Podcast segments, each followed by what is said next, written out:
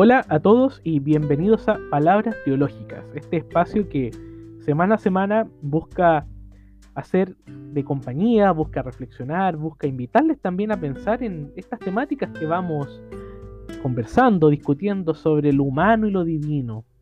Soy Juan Pablo Espinosa Arce y en esta semana del 17 de agosto del 2020 he pensado que un tema interesante para reflexionar es en torno a la belleza. Salvados en la belleza, pero ¿qué belleza? Veamos qué nos depara estas palabras teológicas para esta semana.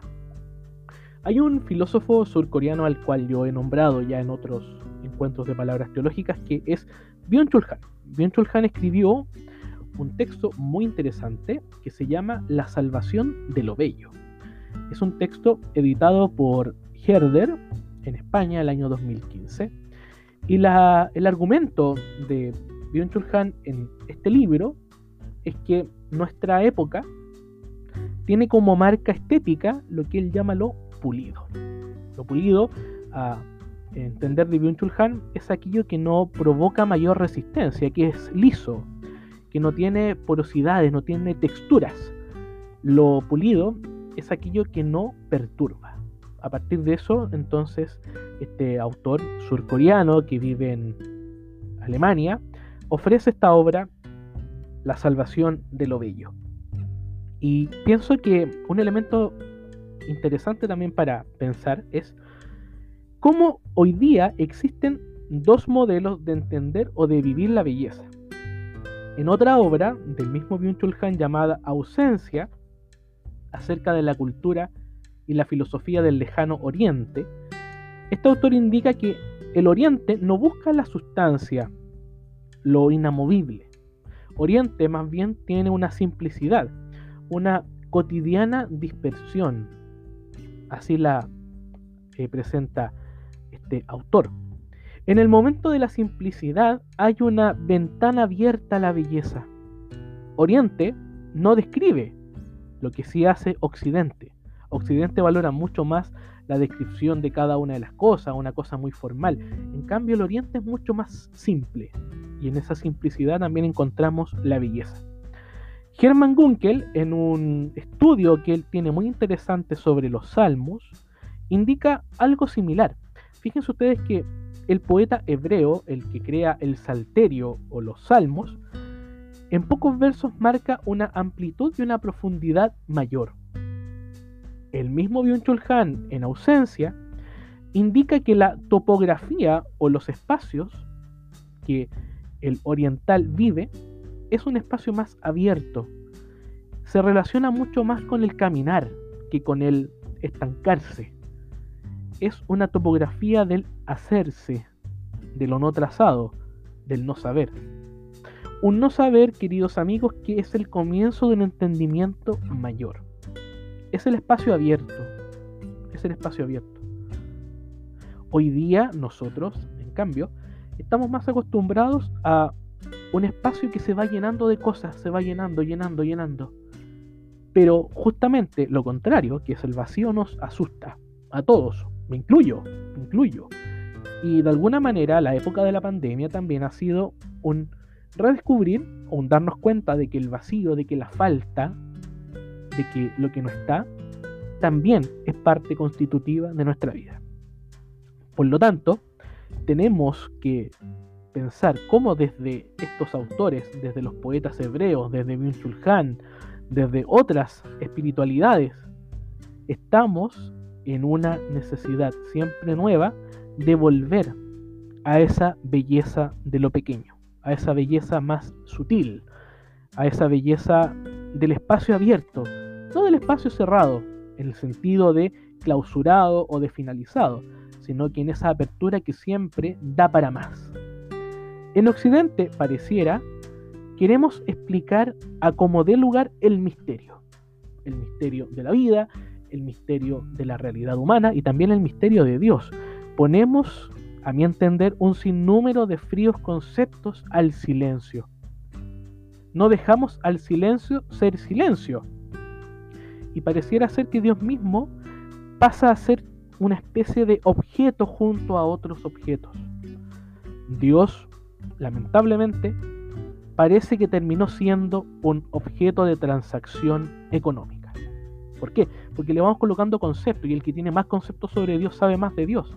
Pero ahí me recuerdo automáticamente de Karl Rahner, este gran teólogo alemán del siglo XX, que decía, no el que dice que tiene a Dios ya como un problema resuelto cree más en Dios. De hecho, dice Karl Rahner, pareciera ser que el no creyente está mucho más cerca de Dios, porque habla y pregunta de lo que aún no conoce. De alguna manera, esa distancia, ese no saber, esa docta ignorancia que decían los medievales, es también compañera y hermana de la belleza de lo sutil. La belleza la hemos convertido en un objeto de transacción. Hemos olvidado lo cordial del espacio íntimo, de ese espacio donde cada uno se siente protegido, de ese espacio de lo pequeño. Y quizás uno de esos espacios más propicios para hacer estas experiencias del silencio, de lo sutil, son las piezas, las habitaciones, donde yo descanso, donde yo pienso. Eh, recuerden ustedes ese texto maravilloso del Evangelio de Mateo que dice, cuando tú ores, cuando cuando tú reces, entra a la pieza, cierra la puerta y ora al Padre que está en lo secreto.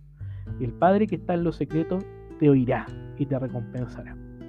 Y pensando en esta topografía de la habitación, del espacio donde podemos soñar y proyectar, quiero dejarlos con Congreso, nuevamente los, los grandes congresos vienen a nuestras palabras teológicas, en una composición maravillosa que se llama El cielito de mi pieza, que forma parte de su álbum Congreso, también llamado así, del año 1977. Los dejo entonces con El cielito de mi pieza de Congreso.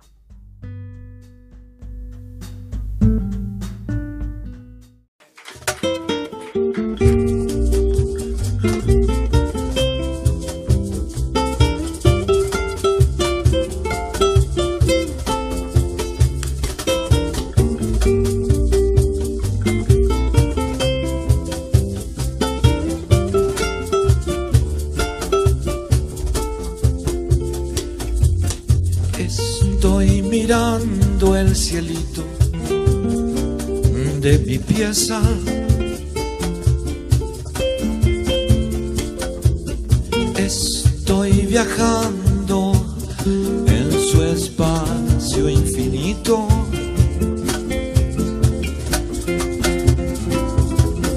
Con sus propias estrellas y su propio sol.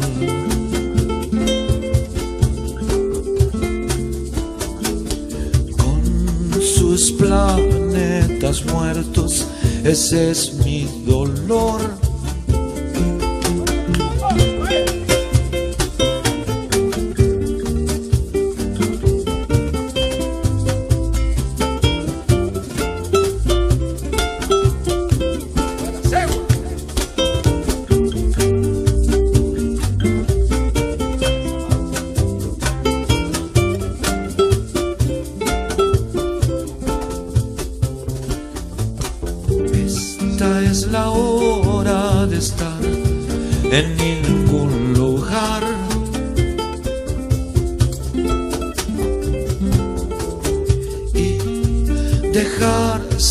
llevar al final.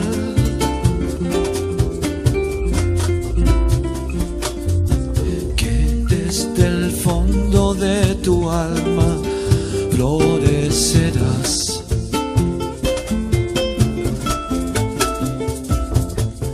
Con tus propias estrellas y tú el mismo sol.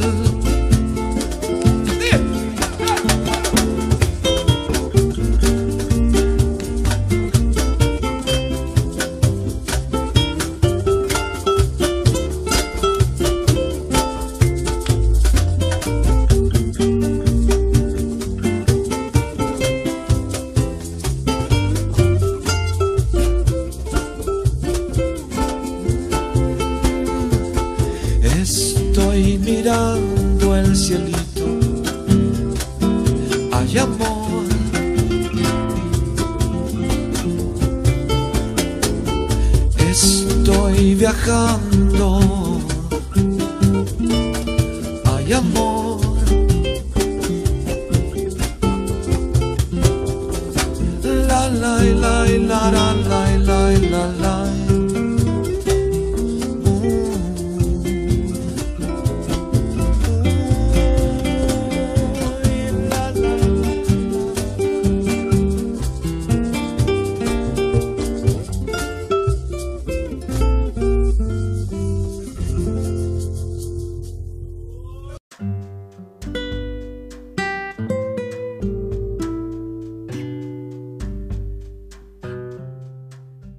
Ahí teníamos a Congreso en El cielito de mi pieza. E- e- Es genial la, letra, siempre a mí me ha impactado. Estoy mirando el cielito de mi pieza, estoy viajando por su espacio infinito, con sus propias estrellas y su propio sol, con sus planetas muertos, ese es mi dolor. Es la hora de estar en ningún lugar. Tiene mucho que ver con eso, con eso que decía Byung en ausencia. No estar en ningún lugar, ser peregrino, ser andariego, estar en constante sentido de peregrinación. Eh, en el mismo tema de, la belleza y en esta obra de la salvación de lo bello, eh, muestra esta composición entonces entre un estar permanente y un estar haciéndose, entre lo pulido y lo contextura. Lo pulido entonces no daña, no conmociona, no agujerea. Ricardo Caponi, Caponi este eh, pensador chileno, este psicólogo chileno, que lamentablemente falleció hace un tiempo, dijo que la experiencia era ser capaz de agujerear la realidad, de imbuirse en ella. Conocemos entonces solo en cuanto nos hacemos parte de lo conocido. Martin Buber, un pensador judío, en un libro que se llama ¿Qué es el hombre? dijo, no se conoce al modo de estar en la orilla del mar. No, yo no puedo conocer el mar solamente estando ahí, en la orilla. Dice Martin Buber que hay que meterse al mar hasta el punto de sentir desvanecerse. Eso es la experiencia. Es que nos conmueve. Esa es la, la lógica de la textura, de que hay un otro, de que lo otro nos proporciona una serie de experiencias a través de las cuales podemos comprender el mundo, comprendernos nosotros y también comprender al otro que nos habla. Y eso es lo que lo pulido, lamentablemente como imagen de nuestra época, ha privado. No hay conmoción, no hay experiencia, no hay un otro que nos proporcione esa vitalidad del conocer. Es más parecido a un narciso, lo pulido. En esta figura mitológica de aquel que se miraba tanto en el agua, que se amaba tanto y que por mirarse tanto en el agua cae y muere. Yo pienso que la textura está más cercana al modelo de Medusa, la otra figura mitológica, que cuando uno miraba a Medusa quedaba transformado, literalmente petrificado. O sea, el otro me, me transforma, el otro me invita a salir de ese espacio tan normal y a atreverme a indagar otros espacios aún andados. Caminante no hay camino, se hace camino al andar. Al andar se hace camino y al volver, al volver la vista atrás se ve la senda que nunca se ha de volver a pisar, dice Antonio Machado en las la composición de Serrat. Eh, quedamos trastocados, pero no por los conceptos que tratan de revelar el misterio. No, no, hay que colocarle tanto concepto a Dios, hay que dejar a Dios ser Dios. Esa es la belleza de Dios, dejar a Dios ser Dios. Es más, hay que pensar como dicho misterio, como esa presencia transformadora de Dios es también una realidad que huye. Tengo aquí en mis manos el texto de la, el cántico espiritual de San Juan de la Cruz, que también lo hemos nombrado en otras palabras teológicas. Fíjense cómo habla el místico de su experiencia transformadora con Dios. ¿A dónde te escondiste, amado, y me dejaste con gemido? Como el siervo huiste, habiéndome herido. Salí tras ti clamando y eras ido. Buscando mis amores, iré por esos montes y riberas. Ni cogeré las flores, ni temeré las fieras, y pasaré los fuertes y fronteras.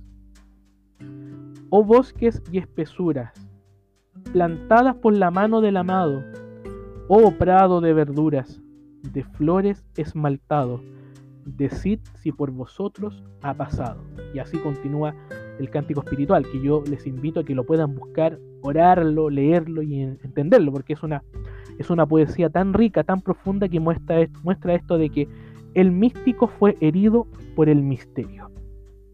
Y que el místico busca al que lo hiere.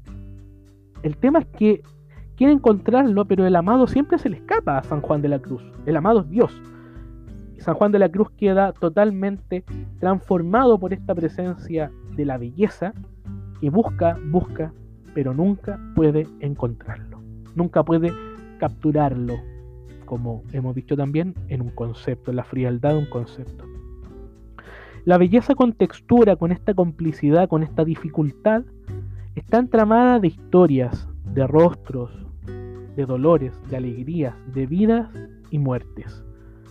En cambio, lo pulido, que dice bien Chulhan, es el facilismo, podríamos utilizar esa palabra, de una vida sin dolor, sin muerte.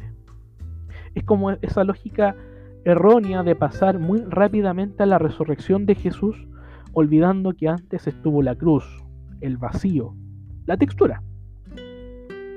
Lo estético no se encierra en sí mismo.